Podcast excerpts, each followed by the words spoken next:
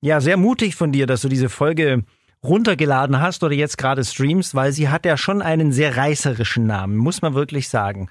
Und ganz ehrlich, wenn man also derzeit äh, durch Ulm läuft und oben im Stadthaus sich so ein bisschen umschaut, sieht man auf einmal rote Banner in einem Gang hängen. Rote Banner, die runterhängen wie große Fahnen. Darauf ist ein Hund zu sehen, auf weißem Untergrund, eine Dogge wohl offensichtlich, und darunter steht Groß Hitler. Ein Hundeleben. Ein Skandal, sowas, ne? Normalerweise machen wir hier ganz viel über äh, Hundegesundheit. Wir haben schon richtig gelernt, wie man Zecken rausmacht. Wir haben schon gelernt, äh, wie es ist, eine, eine Hunde-Facebook-Gruppe aufzubauen und daraus äh, die regional größte der Welt zu machen mit Dogs Ulm Neu-Ulm. Und heute eben, und ich bin echt ein bisschen stolz und ich finde es sau cool, dass es geklappt hat, treffe ich den Halter von Hitler, den Performance- und Aktionskünstler Wolfgang Flatz. Kalte Schnauze, der Hunde-Podcast bei Donau 3 FM. Führer, den Führer von Hitler, der Hundeführer. Und ja, ich würde auch sagen, die Sendung sollte nicht kalte Schnauze heißen, weil äh, dann ist der Hund gar nicht, gar nicht so gesund. Nasse Schnauze muss er heißen. Aber ich weiß, was kalte Schnauze bedeutet. genau. Äh, Wolfgang, es ist echt unglaublich, was, was hier im, im Ulmer Stadthaus jetzt gerade hängt. Äh, Bilder von Hitler. Aber Hitler jetzt nicht, wie man es vielleicht äh, als normaler Deutscher erwartet, sondern wer, wer ist der Hitler? Wahre Hitler, muss man ja sagen. Es ist nicht Adolf Hitler, das war ein Mensch, äh, der unsere Geschichte bis heute geprägt hat. Nee, hier handelt es sich um eine reinrassige deutsche Dogge, deren Züchtername Einstein von Bayern war, ich habe vor mehr als 30 Jahren das künstlerische Konzept entwickelt, Hitler ein Hundeleben und ich habe die reinrassige deutsche Dogge. Warum ich auch keinen Schäferhund genommen hat, hat auch seinen Sinn gehabt. Der Hitler, Adolf Hitler, der Lebende oder der Ex-Hitler hat ja deutsche Schäferhunde geliebt, aber als ich mich dann mit Hundezucht und dem ganzen Sprachterminologie und dem Duktus beschäftigt habe, bin ich dahinter gekommen, dass die deutsche Docke heute noch der Arier unter den Hunden ist. Wieso das? Weil es die schönste und die perfekteste Züchtung ist, die es gibt. Äh, worauf die Engländer immer, immer noch eifersüchtig sind. Darum heißt er im Englischen Great Dane, was natürlich auch einen geschichtlichen Hintergrund hat.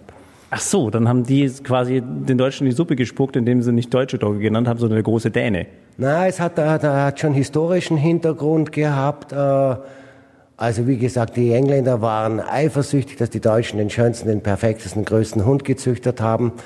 Und jeweils im Ersten und im Zweiten Weltkrieg, man muss auch dazu sagen, dass äh, ursprünglich hieß er ja Ulmer Dogge, weil die Urzüchtungen sind in Ulm gewesen.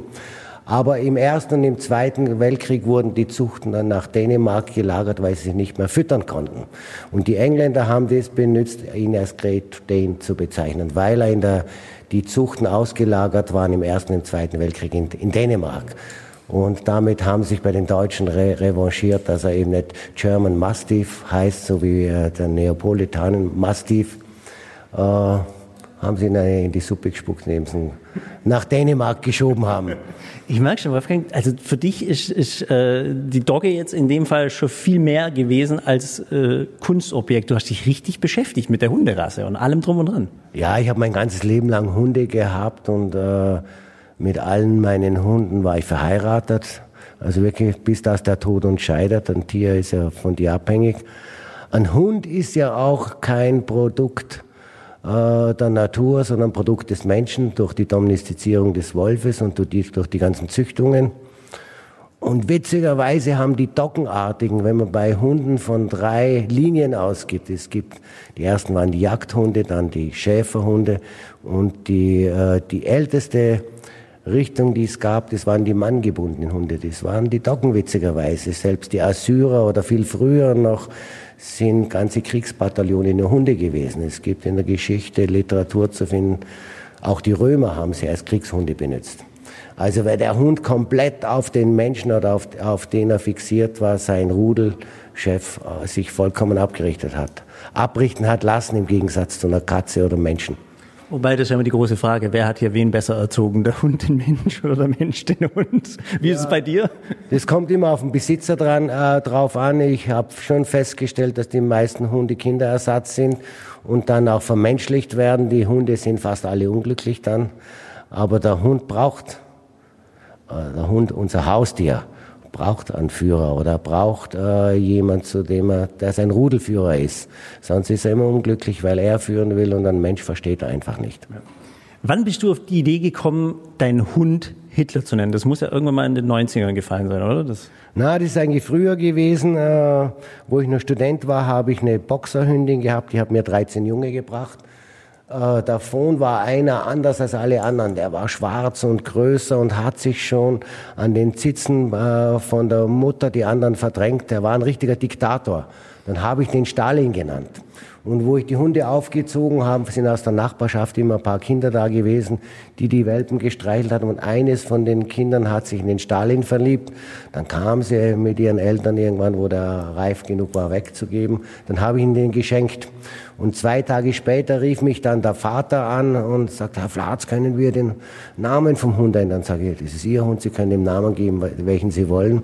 Und sage ich, was ist das Problem? Dann sagt er, wissen Sie, meine Tochter, die war fünf, läuft durch Heidhausen, ein Stadtteil von München, dem Hund immer hinterher und reit Stalin, Stalin, Stalin, wart.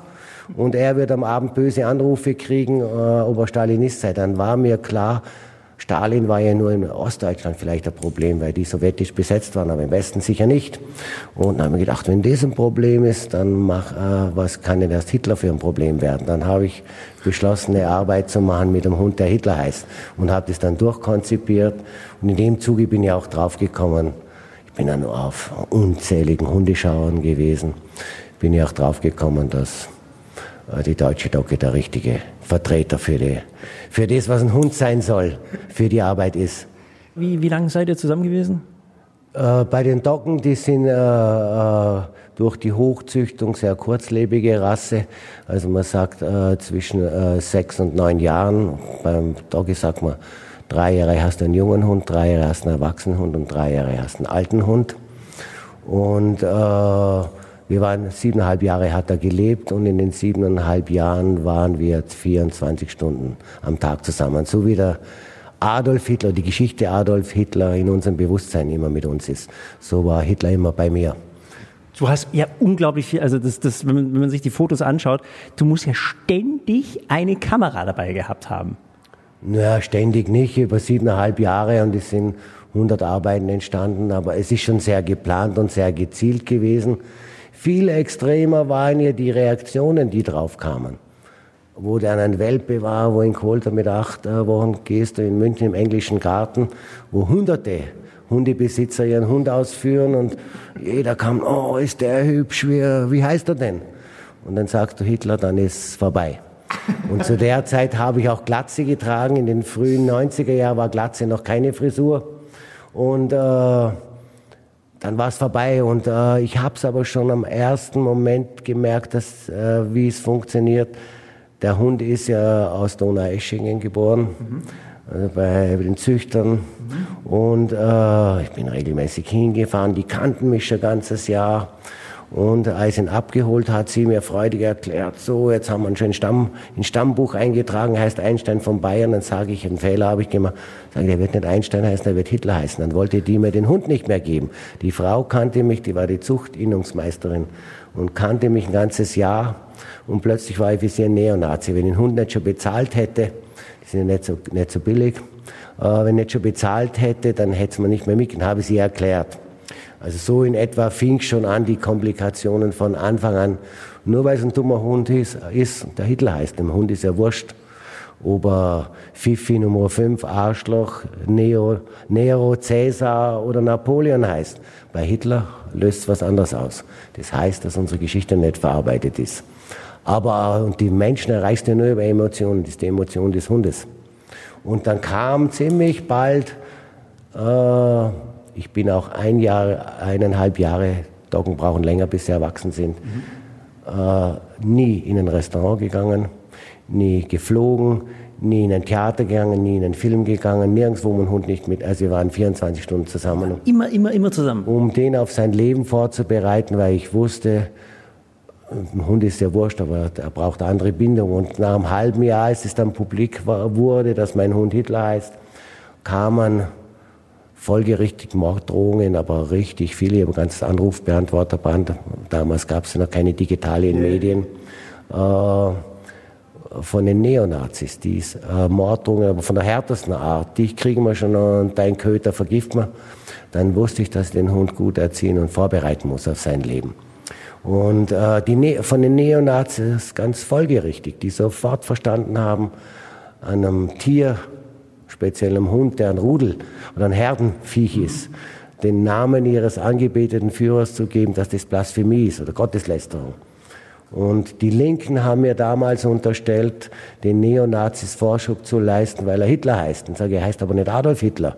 Und wenn ihr das Wort Hitler hört, ist alles andere geht in eurem Kopf vor. Das ist euer ja. Problem, nicht meines. Aber dann hast du quasi von beiden Seiten Feuer gekriegt. Ja, ja, also solange der Hund gelebt hat, habe ich immer sozusagen das Emotionale, oh, ist der Hund schön, der ist so groß. Wie heißt er denn? Wenn Hitler war es vorbei.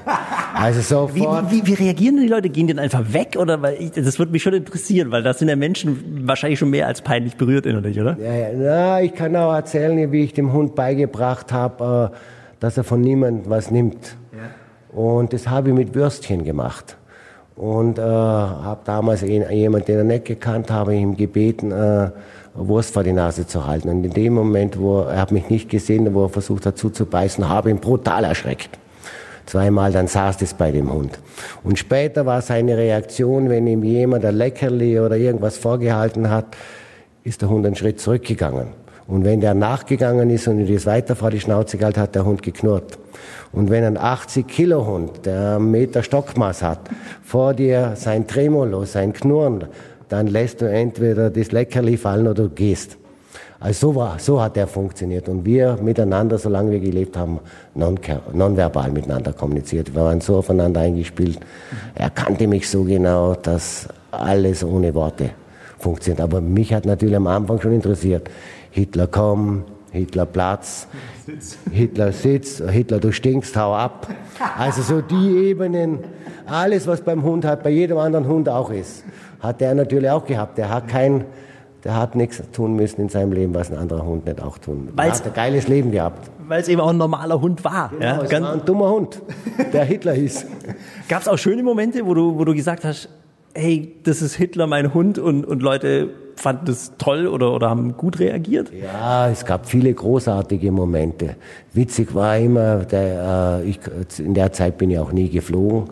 Und er hat ja ein eigenes Fahrzeug gehabt, das war ein 6,3 Liter Staatsmercedes, den ich mal gekauft habe. Ich war ja sein Fahrer. Gibt's hier übrigens auch zu sehen, ja, mit Beflaggung. Ja, ja. Und wenn ich, na, ich bin natürlich mit dem Hund überall hingereist und ich bin auch viel, sehr viel gereist. Und wenn ich immer Hotel bestellt habe, immer Doppelbettzimmer. Und dann haben wir immer geglaubt mit Frauen, dann kamen mit dem riesen Lackel daher und dann, wozu Doppelzimmer? Wir dachten, Ihre Frau schläft ja in ihrem Bett. Und sage ich, ich bestelle nur deswegen Doppelzimmer, weil äh, die doppelt so groß sind wie die Einbettzimmer. Das ist der Grund gewesen. Aber solche Momente gab es viele im Leben. Und mit Kindern, der, der Docken sind ja extrem gutmütig, wenn man sie gut hält. Dann sind es äh, äh, Lämmer eigentlich und konnte mit Kindern gut. Also so das genaue Gegenteil von dem, was im Erscheinungsbild war. Mächtig, groß, imposant, eine Aura, aber er war ein Lamm. Voll. Sieht man ja hier auch, also hat er ganz viel auch mit anderen Hunden zusammengespielt, hat andere Menschen getroffen und so. Ist zwar eine blöde Frage, aber ich stelle es jetzt trotzdem. Gibt es so zwei, drei Lieblingsfotos hier von dir? Ja, es gibt schon so, das erste, was ich überhaupt gemacht war, war das Hitlers erste Rede vor der deutschen Motorenindustrie. Da haben schon ein bisschen drauf eingeschwenkt. Da war ein halbes Jahr, man sieht, dass er noch nicht ausgewachsen ist. Und dann man muss, man muss kurz erklären, also äh, müsst ihr euch vorstellen, äh, der kleine Hitler steht auf dem roten Podest, das ist eine Art Sofa, oder? Was ist das so? Ja, ein richtiges Podest ist ja. dafür gemacht. Richtiges Podest? Hinten, Podest. Und, und hinten, also die Motorenwerke sind in Form von Ventilatoren dargestellt, aber mit ja, so, so Hakenkreuz-Propellern dran, ja. Aber nur drei, wohlgemerkt. okay, was, was, was hast du noch? Natürlich, das, äh, das ist eine neue Arbeit, die, dieses Wahlplakat Hitler Forever wählt Hitler. Das könnte heute auch, da könnte der Kühnen oder wer drauf sind und äh, wählt AfD oder sowas. Also es ist Das mag ich sehr gern, weil es aktuell ist und zeitlos und der Hund wunderschön. Und dann gibt's natürlich schon ein paar andere Highlights, die auf, auf die ganze Geschichte auch verweisen. Ja. Vermisch ihn? Bitte? Vermischst du ihn? Vermissen wäre falsch, weil ich danach noch mal jede Hunde hatte und äh, du als, als Hundefachmann weißt, dass jeder Hund eine Persönlichkeit ist und einen Charakter hat. Aber die Zeit und die Geschichte war prägend für mich. Die hat mir als Mensch natürlich noch mal entwickeln lassen und fortbilden, das, dem zu stehen, dass dich jeder, wenn du sagst Hitler, sofort in die Neonazi-Ecke stellt. Das musste auch mal durchstehen. Und ich kann mich erinnern, meine Angestellten, damals auch meine Freundin, er hat nur zu zwei anderen Menschen noch Vertrauen gehabt. Das war mein persönlicher Assistent und meine Freundin. Und wenn die, mit denen ist er mitgegangen, sonst mit niemandem. Okay. Und äh, wenn die mit ihm und wenn die gefragt wurden, äh, wie heißt er denn, weil es ein wunderschöner Hund war, dann haben sie die nie Hitler sagen trauen, die haben immer gesagt, Hitti heißt er. weil sie Angst hatten, sich erklären zu müssen oder in die Neonazi-Ecke gestellt zu werden. Ja. Würdest du empfehlen, äh, anderen Menschen äh, einen Hund Hitler zu nennen? Würde ich nicht, weil wenn jemand keine Eier hat, dann geht er da daran ein. Also das auch durchzustehen und durchzuargumentieren. Ich wusste es natürlich vor auch als Künstler, wenn du da nicht historisch auch wasserdicht bist und wenn du das nicht klar vermitteln kannst, dann wirst du zerfetzt. Mhm.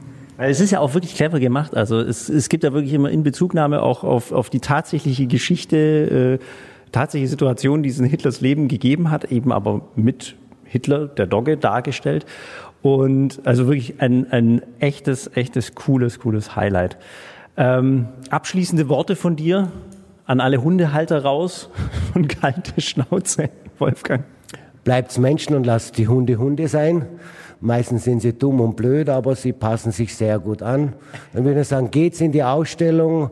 Ihr werdet mit einem Lächeln und einem Augenzwinkern rausgehen und kauft das Buch. Das ist, zeigt nochmal alles, aber nochmal viel verschärfter und ist etwas, was man nicht vergessen wird. Und vor allen Dingen, es zaubert ein Lächeln ins Gesicht.